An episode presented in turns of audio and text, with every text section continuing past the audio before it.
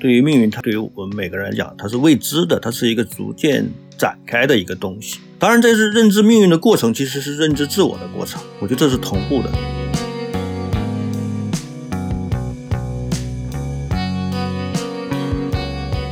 人人生的意义在哪里呢？人生的意义在于说，你有很多的故事可以去经历和体验，那么你的人生命才是饱满的，哪怕最终死亡也会降临。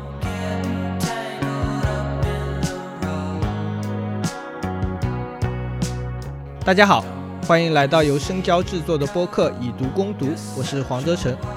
那今天这期节目呢，我们要来聊一本比较轻松的书了，就是这个埃默托尔斯的《林肯公路》。那为什么要来讲这本书呢？其实是和我自己的一个阅读习惯有关。我不知道在收听我们节目的听众，平时在读书的过程之中有没有一个自己特别喜欢的门类，或者说是只读一个类型的书。那就拿我自己来举例子，我自己平时阅读的时候，包括我们的节目，大多数时候都会谈一些比较经典或者说比较严肃意义上的小说，这可能会造成一个结果，就是大家看书的时候会觉得特别特别疲劳。那为了缓解这种疲劳，或者说我自己换换口味，我有时候会去读一些比较你说是通俗也好，或者说畅销也好的类型文学。虽然把小说或者文学分成严肃文学或者是通俗文学是一个不太负责任的说法，但有时候你确实能感觉到不同类型作家作品之间的这种差距和他们写作方法之间的差距，包括他们对同一主题的不同诠释。而且你读这种不同类型的写作的时候，有时候也会给你一些惊喜。那这次的这本《林肯公路》呢，就是给我一个非常惊喜的一部作品了。它是一个公路小说，它也是一个成长小说，而且它在给我带来了很多阅读快感的时候，同时也给我带来了一些思考。那今天这期节目呢，我也换换口味，也给我们的听众换换口味，一起来讲一讲这本充满了阅读的快感，同时在合上书之后又给大家留下了很多思考的这样一部《林肯公路》这样一个小说。那今天我们请到的嘉宾呢，是作家、文学艺术评论家赵松老师。那赵老师给大家先打一个招呼吧。呃，大家好，我是赵松。呃，那我们今天正式开始之前，还是给大家稍微介绍一下这个托尔斯这个作者和《林肯公路》哈。其实我自己是很早之前就知道了这样一个作家，他上一本书是《莫斯科绅士》嘛，那个时候正好我知道这个小说也是疫情期间，而那个莫斯科绅士的主人公正好也是因为种种原因被关进了一个屋子里。这个种种机缘巧合之下，我是拿起了《莫斯科绅士》这本书，也是知道了这个作者。而且你知道，在疫情期间，呃，读书其实是一个很需要静下心来的事情啊，在疫情期间是很难办到的。但因为《莫斯科绅士》这本书是出乎人意料的好读，而且行文的故事啊、编排啊也是非常的流畅，所以也是给我留下了深刻的印象。所以我不知道赵老师你是怎么知道托尔斯这个作家的呢？我差不多也是在他的前两本书，就是《莫斯科绅士》和《上流法则》嘛，呃，就是我我当时呃也都都买了这两本书，然后也是翻过，但是就是也没有没有太那种像看，也是当放松来看的，就像刚才你讲的一样，就是我把它当成一个 放松的读物，比较那种读起来不不是很累的这种感觉来看的，所以说那时候就知道了这个这个作家就是这个埃默托尔斯。那其实埃默托尔斯这个作家也是一个，呃，不是一种非常大众意义上的这种的写作者。他其实有一个原来的职业就是做金融的嘛。他是四十多岁的时候开始才开始正式进行这个写作的工作的，而且他写作的时候还还是这个挺有这种。呃，我们今天说的这种拖延症，他是完全没有的。他一开始写作就是给自己定了一个非常这个严苛的这个目标。我不知道这个和他那个金融工作的履历是一个什么样的关系。他一开始开始制定，就是说自己要在一年之内写出一本书，包括自己每天要写多少章，是规定的很死的。这个对于一个写作者来说，其实还是挺难的一件事情。嗯，对他是，因为他是一个呃，看他的履历，就说他做了二十多年，就是纽约的一个投资公司的工作嘛。当然，这种投资公司的工作肯定是非常的有有很严格的这种时间时间观念的，对吧？我估计这个这么长久的这个工作呃工作过程，肯定给他带来一种习惯，呃，喜欢有目标啊，这种分成一个阶段啊，对吧？就像完成一个任务一样，我完全可以理解。另外呢，而且他呢，他实际上你看，他本科毕业于耶鲁，然后在斯坦福大学拿的文学硕士，他并不是读的是金融，所以这也是很有意思的，也也是一个呃，就不奇怪他为什么会到四十七岁开始出版第一部小说，这是一个我觉得还是有一个内在的关联性的。而且你看他的这个之前，包括这次莫斯科哦，这个林肯公路。包括他的那个上流法则、和莫斯科甚至这三本书在主题上似乎是没有太多的这个联系的。他还好像还是一个就是挺会写故事的这样一个人，包括什么样的故事他都能写，对吧？对，但是他可能在这在这个林肯公司公路里的这个注释里，他提到过，呃，其中有一些有一些很有趣的细节，像手表啊什么，他可能在其他小说里也会用。那到了林肯公路这里，它其实是有一个很典型的这样的一个公路小说的开头嘛。它讲的是一九五四年，有一个十八岁的少年叫埃米特，他是刚刚从这个监狱里服刑回来，然后回到了家中，发现自己的父亲已经过世了，家庭农场因为欠债的这些原因都已经被银行没收了。于是他和这个自己的弟弟比利是决定离开家乡，前往佛罗里达去寻找新的生活。但是呢，出发之前，他们又被两个不速之客达奇斯和武力是捣乱了原来的计划。结果之后的整个旅程就是走向了完全不同的方向。整个林肯公路就是记述了这段旅程开始后的那十天之中四个人的一些经历的故事。他们在旅程中也是遇到了各种各样形形色色的人啊，也是在旅程中想要寻找一个属于自己的未来。呃，我一开始在没有看这本书或者只是看他介绍的时候呢，我可能会想，是不是跟这种公路小说啊，对吧？公路电影啊，或有有某种有种关系呢？呃，其实一看呢，就就发现并不是这样。尽管这个小说一上前面就放着一个林肯美国林肯公路的这个地图，对吧？呃，一看起来好像是一个即将发生在。林肯公路上的这个故事，但事实上并不是这样。这个小说开始之后没多久，就是他就是完全大家去了相反的方向，去了纽约，而而且一直到最后结束，也没有真正的呃开启这种这漫长的这个林肯公路之旅，去这个主人公想去找他妈妈的，去去这个加州也没有完成。所以说，他这实际上林肯公路在这里更像是一个呃象征性的存在吧，我觉得。然后呃，其实这本小说呃。看起来呢，其实我更愿意把它定义为一种某种意义上的成长小说，就是在呃人在青少年时期的这种呃一个很关键时期，就是世界观的形成，对于这种道德的认知，对于人际关系还有命运的认知，痛苦、快乐、情感这些东西的认知的一个最重要的阶段。然后他们是如何慢慢的经历过事件，经历过这个外面世界的洗礼，然后再逐渐逐渐生长，是是这样这样的一个过程的小说。那么，而且我甚至觉得，他在某种气息上，甚至让我想起塞林格的《麦田里的守望者》，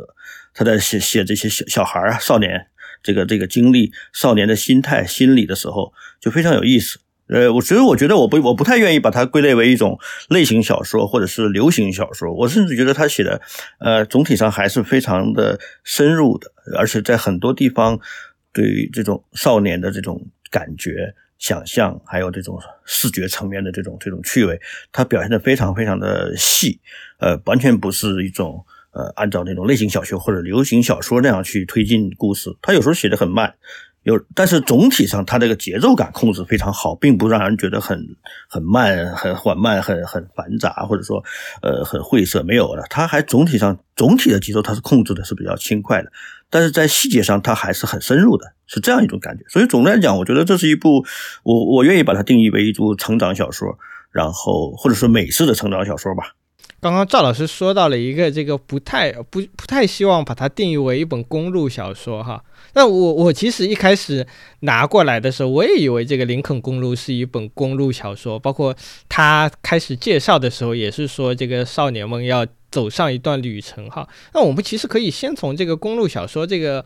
概念开始说起哈。其实说起公路小说，大家肯定第一个想到的就是凯鲁亚克那本非常著名的这个《在路上》，对吧？垮掉一代的圣经，几个年轻人驾着车横穿美国，从东海岸到西海岸，然后经历各种各样的事情，要追寻一个心灵上的成长，或者说一种心灵上的收获。包括这个林肯公路这个名字，对吧？就林肯公路，它其实就是美国第一条高速公路的这个名名称。似乎这个公路文学或者说公路小说和美国这个国家是绑定在一起的。其他你在其他的这种国家的文学里，好像很少能够看到这种特定的用一种公路来给一个类型或者一个系列的小说做一个概括。诶，所以我一开始就想问问，为什么就是像这种公路文学会出现在美国？它有一个什么样的特征，或者说它有一个什么样的传统？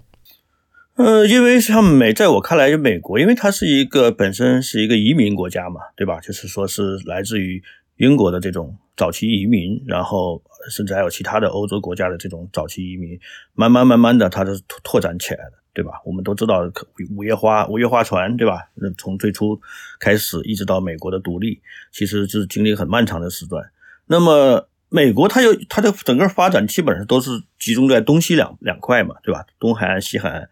那么它中间就是大量的辽阔的国土，它这个公路公路修成之后，对于美国整个的美国的出现，甚至说这种我们所现在知道的美利坚合众国这个五十一个州这样的一个庞大的一个联邦出现，其实公路是起到了至关重要的作用，甚至在某种意义上，可能它超过了铁路的这种影响力和和作用，这种衔接作用。所以说，在美国，就说这种东西的这种穿越式的这种驾驶。呃，去去体验这种公路，那么去体验到美国内陆，一直到东边到西边这两边的这种不同、完全不同的这种这个世界的转换，就是是是美国所独有的。而且，尤其是我们知道，通常人们在谈论美国的文化的时候，会把美国的社会定义为一个清教徒、清教社会、清教徒的社会。那么就是它固然跟它早期移民有关，另外呢，就是其实主要是说它内陆的大量的这种城市，其实都是一种很清教的清教徒的这种传统的地方，而不是像我们看到纽约或者像呃呃洛洛杉矶像这种比较开放的城市所给人那种国际化的感觉。所以说，它是一个非常美国是一个非常的呃复杂也也非常的有纵深感的一个一个一个国度。所以说，这种公路小说就是只有美国才能有，就是它有大量的公路。这美国早期发展过程中形成的这么一个产物，那么它也伴伴随着美国的这整个的这种兴盛起来，那么也形成了可能世界上呃最大的这种公路网。那可能在中国后来建高速之后，才才才能够取代这一这一点。其实就这个一个方面，就是和这个国家的这种地理环境是有关的。我们就刚刚说的嘛，就美国它东西两岸是这个山脉，中部是大平原。这种辽阔的大平原其实是非常适合这种公路修建的，不像我们这里就丘陵比较多，而且包括这个一九五零年代开始，他们是修这种高速公路嘛，这个和之前的这种汽车的普及也是非常有关系的。就你从文化上来说的话，其实美国这个国家一直有这种嗯，怎么说拓荒的这种历史，像刚建国之后有这种西进运动，去这种。向未知的土地去开阔，这种精神其实和这个公路小说的某些主题也是这种不谋而合的。包括你像刚刚我们说的这种公路小说，它需要公路。其实，在这种公路普及之前啊，汽车普及之前，这个河流其实是取代了这个公路的位置。马克吐温他那两本非常著名的这个游记，对吧？《汤姆索亚历险记》。《哈克贝利费恩历险记》，它就是沿着密西西比河。如果你把密西西比河看作是一条公路的话，它就是最早的这种公路小说。后来有一个这个乔治阿马丁，他写了那个有个吸血鬼小说很著名，叫《热夜之梦》。他就是乘着汽轮在这个密西西比河上游历，见证了这个一个时代的终结。所以你可以看到，这个里面其实是有一种文化基因在的。而这种文化基因，包括到后来的公路小说，甚至到后来的像《逍遥骑士》啊，像这个《末路狂花》，也有这样的公路电影，都是一直贯穿在美国的这种文化历史当中的。对对对，就像尤其像这个这马克吐温写的《哈克利哈克贝利费恩》这样的一个经典作品，它其实就是一个历险嘛，它带有一种历险色彩的这么一个探探索发现的一个一个过程，其实跟美国的这种拓荒精神其实还是一致的。就是包括这种文化基因，其实一直都在他们的这种日常生活中，包括非常多。他们来说，这种美国的大学生好像在大学这个开始读正式读大学之前，需要去经历一番游历。那最普通的就是自己开着车去穿越一下美国，这个一一直也是一个很浪漫的说法。对，他是有这个条件嘛，就说在美国就是车的普及，而且我估计，你像这个小说里也提到，你看这几个小孩青少年都少年嘛，对吧？不到十八岁的少年，那么。都会开车，对吧？基本上都会开车，而且而且都是都是呃一点都不不陌生，很早就开始学就学会开车的这种状态，所以他也为这个小说提供了一个 一个一个基本的条件，对吧？对对，所以这种开车旅行其实就是一种日常，或者说他们很早就开始了自驾游，对吧？对对对对。就就从这个意义上讲，就是说，他这个小说之所以能成立，就在于确实是就是这些孩子们对于外外部世界，他没有一种一种隔阂或者有一种畏惧，而是说他们还是蛮有行动力的。你不管他们怎么想，你不管他们是呃想去呃旧金山，对吧？还是说想最后结果跑到了纽约，他都是需要这种行动力的，而且他们都是有一种。我觉得没有一种畏惧感，没有一种那种陌生感，对呃另外的世界是吧畏手不前，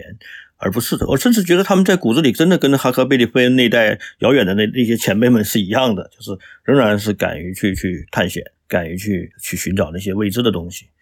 那所以，我们看到了表面上来说，虽然它是一个公路小说，对吧？林肯公路，那其实我们可以往往深处来挖掘一下，就是这个小说的主题。你看，公路小说它要上路，那你上路其实是追寻着一个目标去的，你是想从这个开始的地方到终点的这个地方。你你，如果你把这个开始的地方也呃当做是自己的这种过往，那那个终点的地方就是自己的未来。这个其实你也可以看作是一种从过过去向未来去行驶的这样一个过程。这个就可以和这个你刚刚所说的这本小说更重要的是看作是他们的一个成长小说这样来看。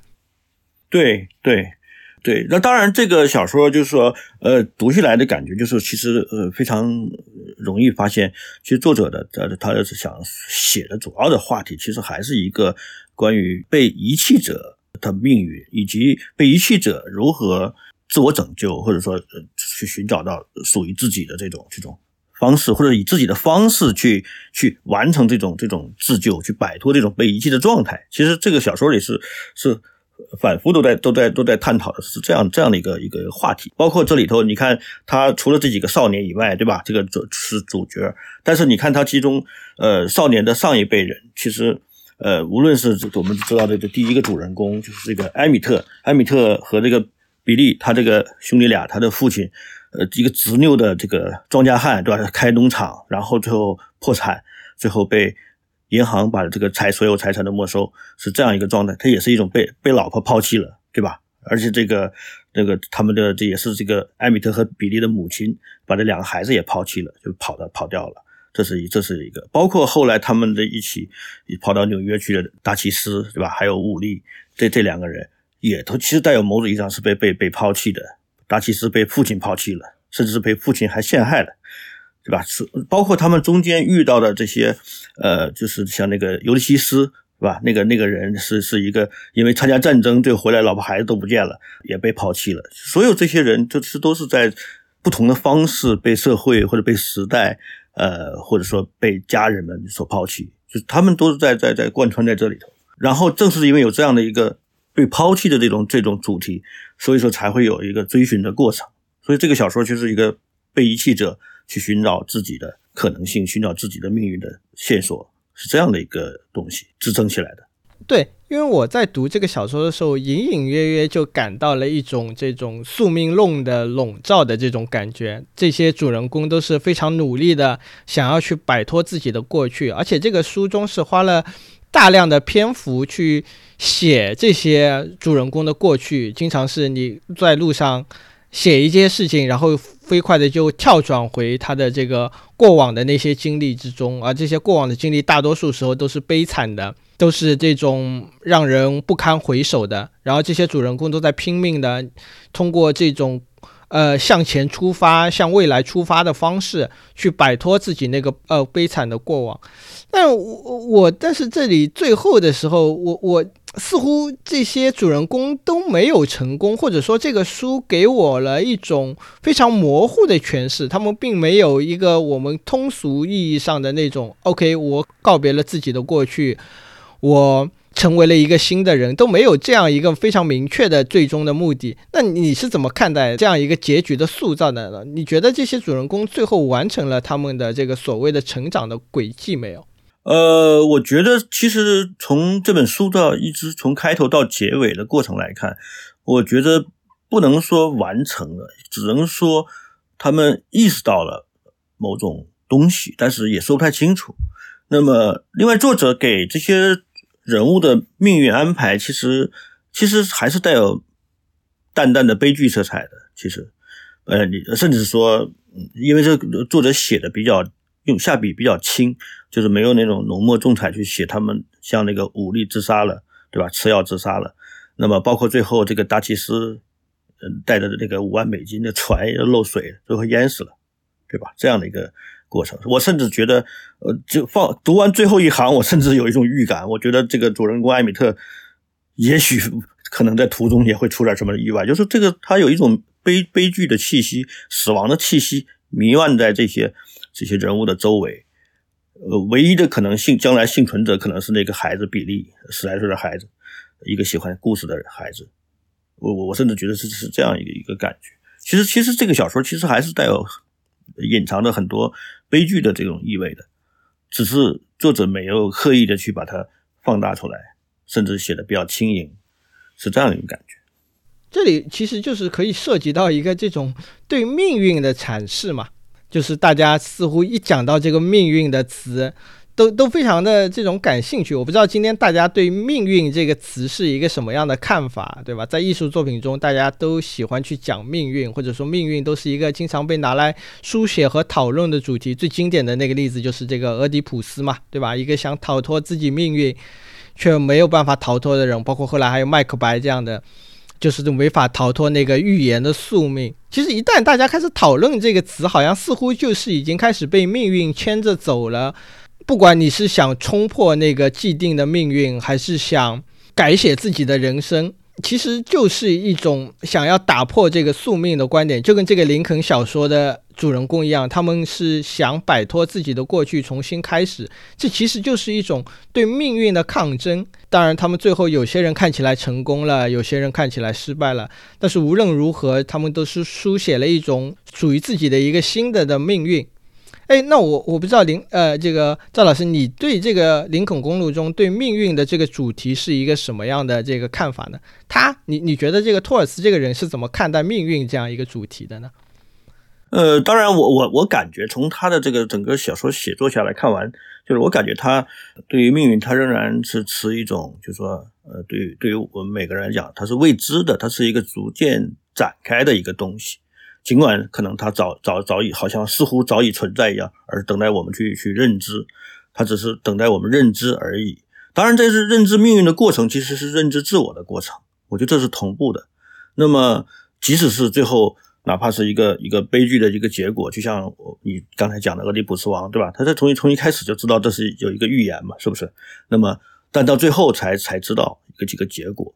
那么这个这样的一个悲剧过程，其实其实区别就在于我们以什么样的方式经历和体验和认知了这样的一个过程中，自我是何何以存在的。所以他在一个这个小说里，其实他经常会借助达奇斯这样一个人物，因为达奇斯的父亲是一个演莎士比亚戏剧的这么一个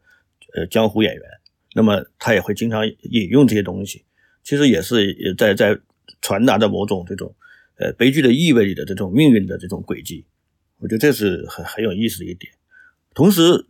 他在探讨他在隐藏的这种他命运的话题时候，他其实并没有过多的去探讨这个命运的问题。这里边的人物，因为毕竟是孩子，他也没办法，都是少年嘛，未满十八岁的少年，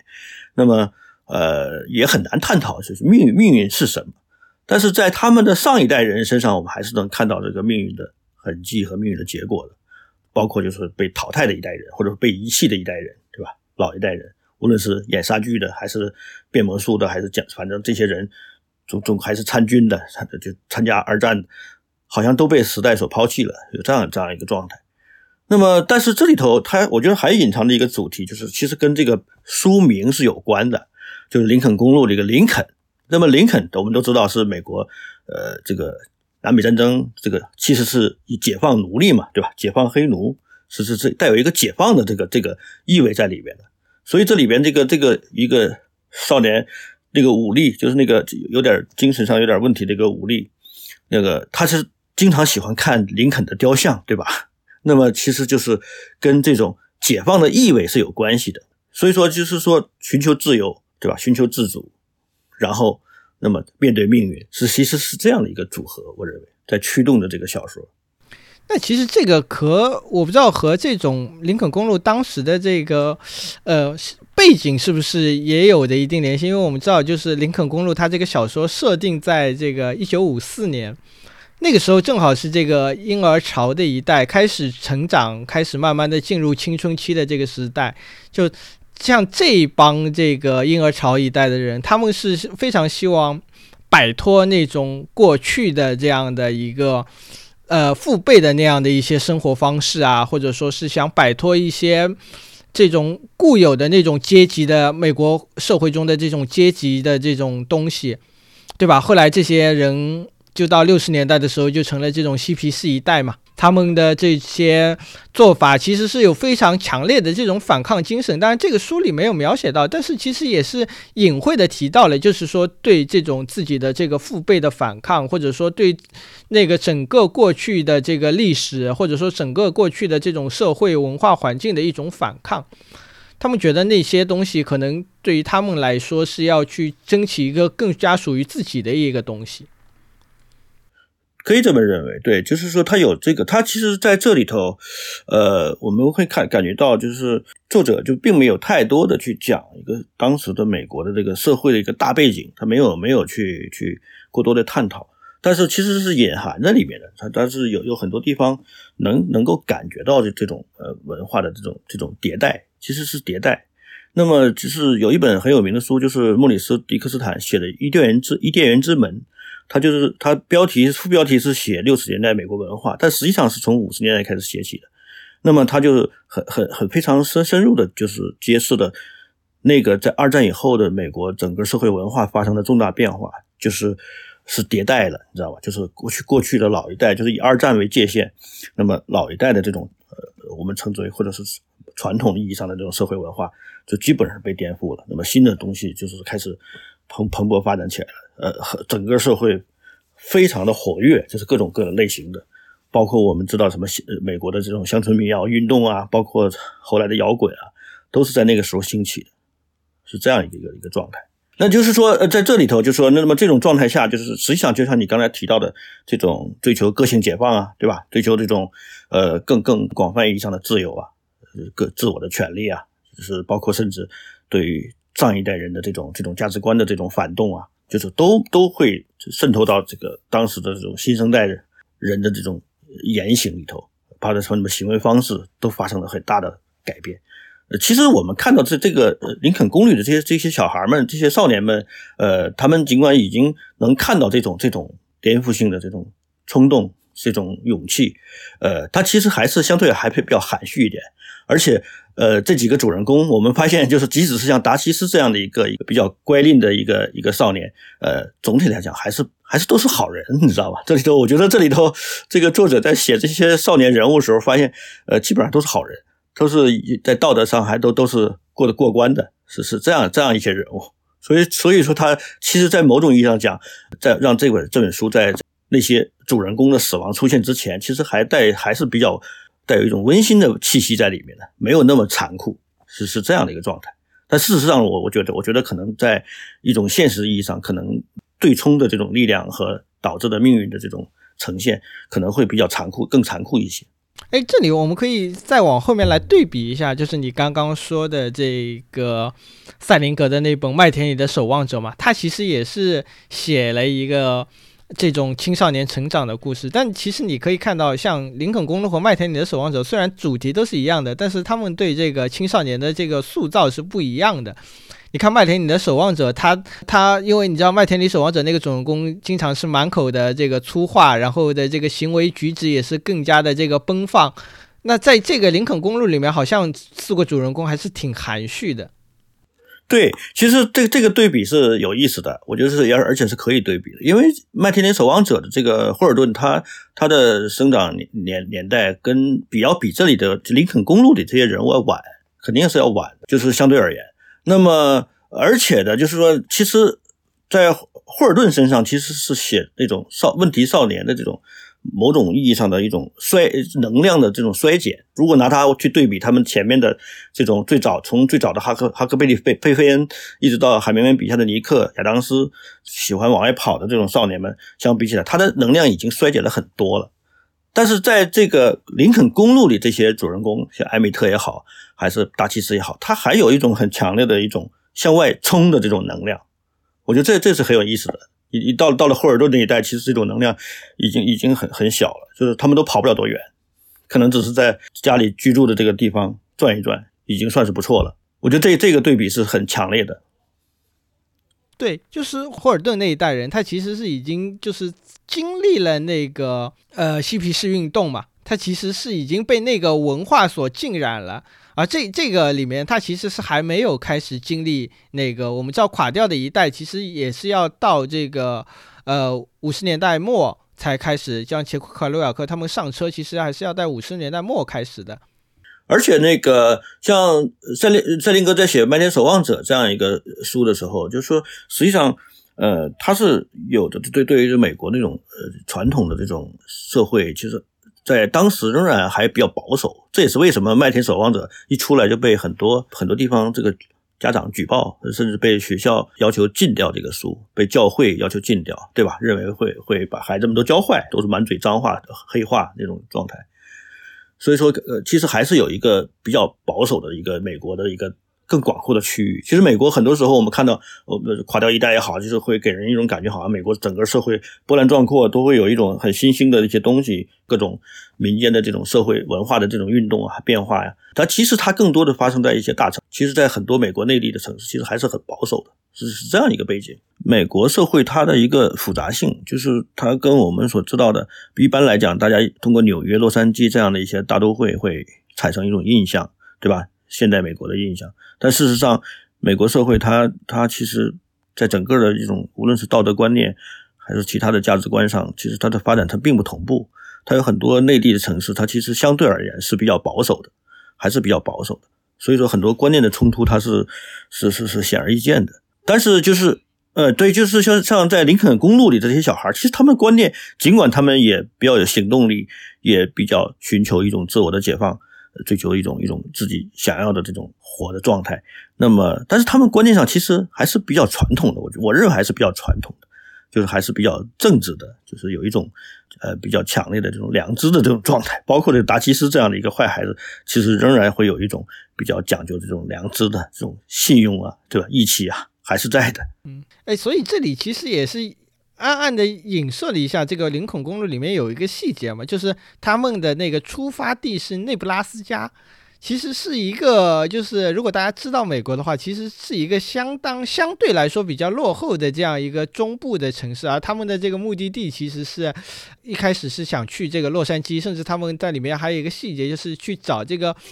这个不同地方的这个发展的情况嘛，说哪里的人口减少了，所以那里不好做生意。我们要去一个人口飞快增加的地方，呃，我们的命运就是有一个更好的未来，更好的憧憬。这个其实也是一个细节，就是说在那个时候，地区性的差异的不平等已经是慢慢的体现出来了。中部的地方。或者说是中部的这些乡村比较保守的地方，他们在经济上已经开始落后了，他们在这个文化上也是开始保守了，对年轻人来说是已经没有吸引力了。所以年轻人想要去那些大城市，想要去纽约，想要去洛杉矶，想要去见大世面。对对，其实这个里边这个主人公埃米特和这个比利的爸爸，就这种固守在这个要要做农场，最后失败破产，然后死掉的这么一个。这个这个人身上，其实已经是带有很强烈的象征性了，就它代表着一个旧时代，就是还是那种种农的，像像经营农场的这种美国人，对吧？这已经是一个象征性的，就他他已经没办法，呃，像像他们的前辈那样获得成功了，或者说他们已经过时了。其实有这样的一个一个意涵在里面。他你看他们那开一开始也是就是呃艾米特那边也是经营农场嘛，因为农场经营不善倒闭了，但是因为大城市有更多的这个发展机会，他们甚至想去给别人装修，然后用进行这种不是农业的这种。第二第一产业的东西，而是这种第三产业的服务业的东西，去大城市去做一个服务业的产业，然后自己就有一个更好的前途，就能赚到更多的钱，就能改写自己的命运。所以这这这一点是在这个这个这个书里是是可以说是一个原初的一个动力，就是这些人的一个原初动力，就他们他们必须要摆脱的是那种已经陈旧的过时的这种生活的这种空间，对吧？这种背景。这种有比较相对比较封闭的一个社会，他们要走到一个更更开放的、更更活跃的、呃更更繁荣的地方去去寻找自己的新的可能性、新的人生，是是这样一个状态。对他们要要跟他们父亲那一代人代表的那个时代、那个社会做出一种彻底的道别、彻底的割裂，我觉得是这样一个东西。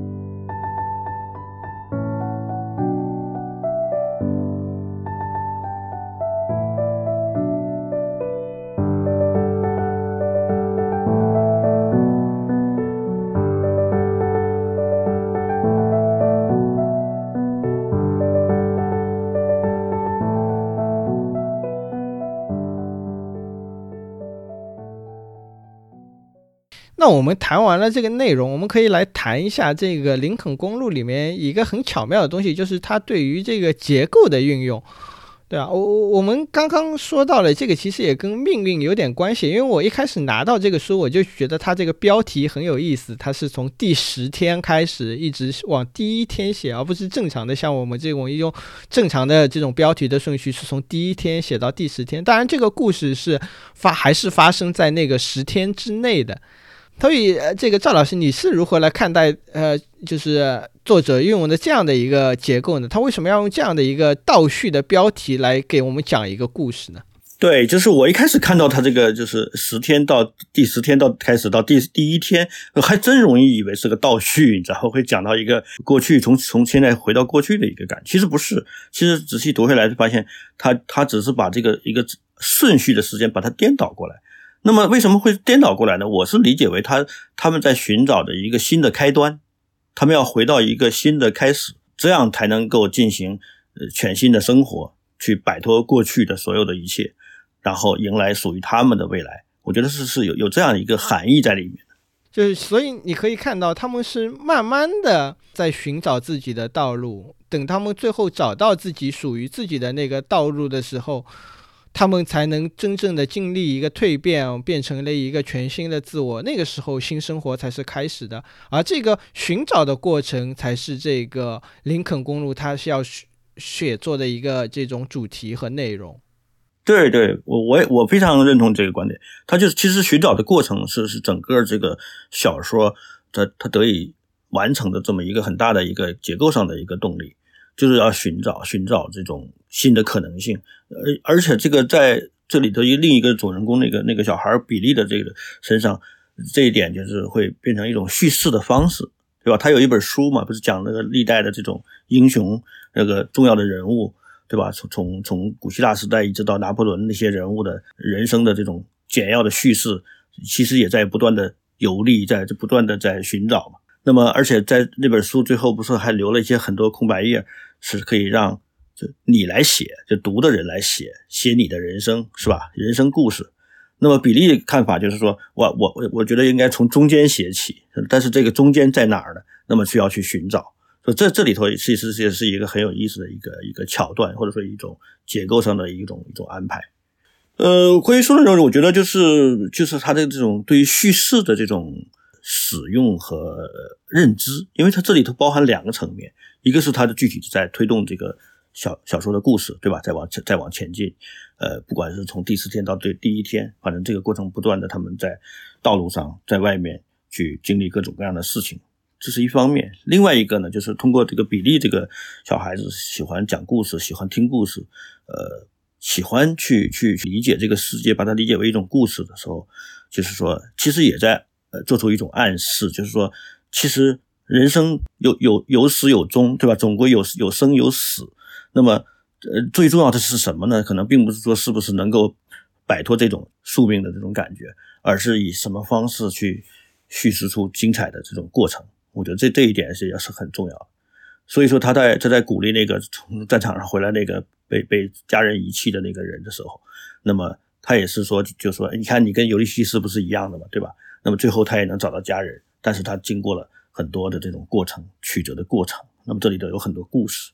那么其实就是也在探讨着，就是说人人生的意义在哪里呢？人生的意义在在于说你有很多的故事可以去经历和体验，那么你的人生命才是饱满的，哪怕最终死亡也会降临，也不会也不会影响什么，是是这样一种感觉。对，其实他就是你看他最后是用了一个相当模糊的这样的一个结尾嘛，其实就是。过程是不重要的，而重要不是你最后到达了那个目的地，你最后成为了一个什么样的人，而是它中间的那个过程是怎么样。你怎么通过你的这些游历，怎么通过你遇到的各种的人、各种的事情，包括你经历的各种困难，你才能成为你今天的人。那个目的地其实无论你达没达到，只要你经历过了这些事情，你才能完整，你才能开始新生活，你才能变成那个新的自己。对，这而且在这里头，第五天还是第六天，就是说，不是意意外的，达奇斯和那个武力不带着这个比利，呃，看到了这个帝国大厦嘛，是吧？然后那个说，哎，那个写这本书的那个那个老教授是不是就在这里嘛？然后他们不就就去试验去找了，结果还真的找到了，对吧？那么老教授其实其实，在听完了这个比利所讲的一些故事的时候，那个老教授不是说了一个观点嘛，就是说，其实写这么多故事，然后去再看。芸芸众生，其实会发现很多故事是雷同的，对吧？大家似乎都在努力的去寻求着不同的东西，在寻求着不同的道路，呃，不同的活法。但是呢，其实大家都活着，其实很多类类似的故事。那但是区别在哪里呢？其实区别在于，就是我们以什么样的方式去体验了这些貌似相同的故事，对吧？貌似相似的人生，以什么样的方式去认知了这个过程？认知了这个故事，讲出了这个故事，并且在这个过程中叙述的过程中，认知了自我。我觉得这这一点是是是这个书的一个很核心的东西。所以，我们刚刚一直来说了这么多哈，其实你可以看到，这个小说其实真的还是给了我们非常多的感触。这也是为什么我今天想来聊一下这个小说的原因，因为很少有一个对我来说是不那么严肃的小说，反而能给给我带来一个这么多的感触。所以，今天我最后一个话题还想回到这个通俗小说和严肃小说的这个判定上来，因为一开始我也说了嘛，用这种通俗和严肃给小说分类，其实是。非常不合适的，对吧？我们知道，在十九世纪甚至之前的时候，根本就没有这种分类。我们今天看是用什么巴尔扎克啊、狄更斯，好像都是很严肃的作家。其实他们那个时候都是写连载小说的，就不是那种阳春白雪的东西，就是给普通人看的。但但是今天反倒是这种通俗文学和严肃文学之间有一条这种非常泾渭分明的河流。包括读者也不一样，作者也很少跨界写这个不同的类型的东西，好像是两个不同的生态，甚至彼此之间有的时候还是一个看不上的这样的一个状态。那回过头来，我们来看这个《林肯公路》，你很难把它界定为是一个通俗文学还是严肃文学。当然，它登上了这种畅销榜，它很好读，但同时它也是对一些非常深刻的主题进行了一些探索。赵老师，你是怎么来看到，比如说通俗小说和严肃小说之间的这个区别的呢？我觉得这个区别方式本身来自于文学史，就是说，其实我们知道，在文学史的发达其实是近现代以来才才形成的这么一个大的一个趋势。那么在在之前，包括我们知道小小说的高峰期，十九世纪，其实呃没有没有这种严格的去界定，对吧？你无论是刚才你提到的狄更斯，他也他也是一个很流行的作家，对吧？那么也有很多读读者卖的书也卖得很好。那么包括像巴尔扎克，对吧？这些人，乔治桑当年也都是畅销书作家。那么。其实那时候并没有人去去这样去去严格的去区分和界定什么是严肃小说，什么是是流行小说。呃，当然就是说，呃，像像大仲马那样的，都都是好像到现在为止也是被列入一个通俗小说的作家，好像也不是这种呃一般意就经典意义上的这种这种严肃作家的感觉。那么这种区分，我觉得其实意义不大，意义不是很大。那么当然，在美国呃现代以来，其实确实是把这个区分就更明显了。就是流行文学，那就是那种，呃，可以说带有一种生产机制的这种这种东西，对吧？它有有就像好莱坞的一些电影一样，它有的呃套路，有的有的呃很主要的这种写作的方式、推进的技巧，还有这种语言的这种简练、易读、易懂，那么容易传播，对吧？有有有很多这种特质。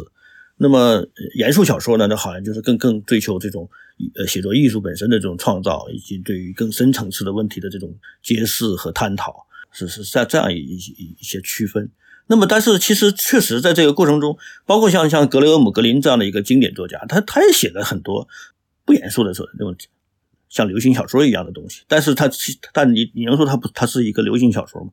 它仍然是是是一个严肃的文学作品，所以这个区分这个界限，其实嗯，我觉得你可能可以从产业的领域去区分，对吧？有有这么流行文学的这么一个产业。他他们是按照一种模式化，呃，一种一种套路化再去生产，那么这这样是可以界定的。但是，一在在更广泛意义上写作，呃，包括像这个我们看到《林肯公路》这样的小说。你就很难把它归归于流行小说。其实这个跟产业、跟这种图书业的发展其实是很有关系。我知道那美国那边通俗小说和严肃小说，虽然他们这么分，他们的这种整个的这种出版的模式，包括他们的装帧、他们宣传的这种方式，其实都是不一样的嘛。其实就是一个呃，他们的那个呃文学商业化之后，为了打造一的这种更细分的读者，或者说给自自己的这种。找到一个更精确的受众，他们才来进行了这样的一个划分。因为因为有了这种更精细的划分，那么作家可以专攻一个领域，可以更好的去生产所谓的这种商品，更好的去贩卖。呃，这整个一套这个流水线下来，才给我们造成了一种这种严肃小说或者通俗小说的印象。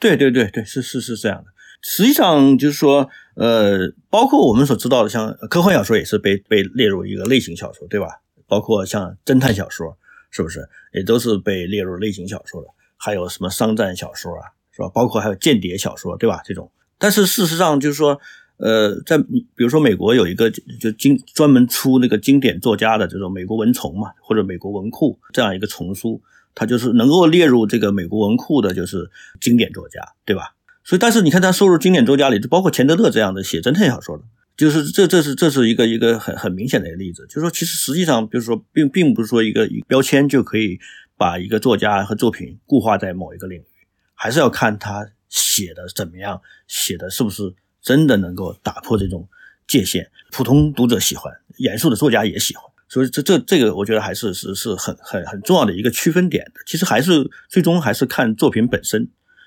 所以说回到这个作品本身，你看，就是那个通俗小说和严肃小说，我把它叫做有一个模糊的界限。那跨过那个模糊界限的，恰恰是那些真正优秀的作品，就是所谓的我们说通俗小说写的那些最顶尖的、最好的、最出色的作品，他们通常是能跨过那个界限的。就像你刚刚说的，像钱德勒啊，或者说你看那个。呃，我们非常著名的那个通俗小说，就史蒂芬金嘛，他写的那个《肖申克的救赎》，其实你也可以把它当做是严肃文学来读了。他因为他已经写的非常好了，他对那个人性的挖掘，他对那个整个故事的把握，他都是非常出色的。他已经跨到了那个我们真正严肃文学通常会想讨论的那个范围里面了。对，就是说他其实能够还是有很多非常优秀的这种。呃，作家就是这种，貌似写这种类型作家的类型文学的，但实际上他因为他有更强大的创造力，他还是能够打破这个界限的，让让你根本不不需要去考虑这样。包括像那个约翰·勒卡雷写的间谍小说，对吧？也是也是基本上打破了这种所谓的通俗和严肃文学的界限的这种典型的一个例子。所以我觉得我们在读小说的时候，包括这个也是我对我自己的一个忠告，就是不要局限于某一种的文学类型，或者说局限于某一种的题材的类型。你当然可以有自己的偏好，可以有自己的这种钟爱的品类，但是你在这种钟爱的品类之外，你还是要接触到这种更广阔的、更大的一个文学的圈子，或者说一个小说的圈子，对吧？文学。就其实就是文学，并没有什么通俗严肃之分。说白了就是故事，就是一段经历，一种人生，也没有高下之分。对，或者用用更更通俗的说，他是不是写的足够好，对吧？足够好，这个就能够超越这种类型的这种这种划分。Almost heaven, West Virginia. Ridge Mountain, Shenandoah River. Life is old there, older than the trees, younger than the mountains, blowing like a breeze. Country roads, take me home to the place I belong, West Virginia mountain mama, take me home, country road. All my memories gather round her, mountain lady, stranger to blue water, dark and dusty, painted on the sky, misty taste the moonshine, teardrop in my eye, country roads, take me home to the place I belong, West Virginia, mountain mama, take me home, country roads. I hear her voice in the morning now. She calls me radio reminds me of my home far away. Driving down the road i get a feeling that i should have been home yesterday. Yesterday a country road take me home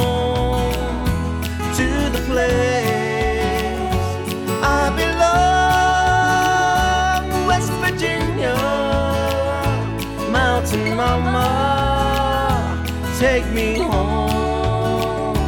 country roads,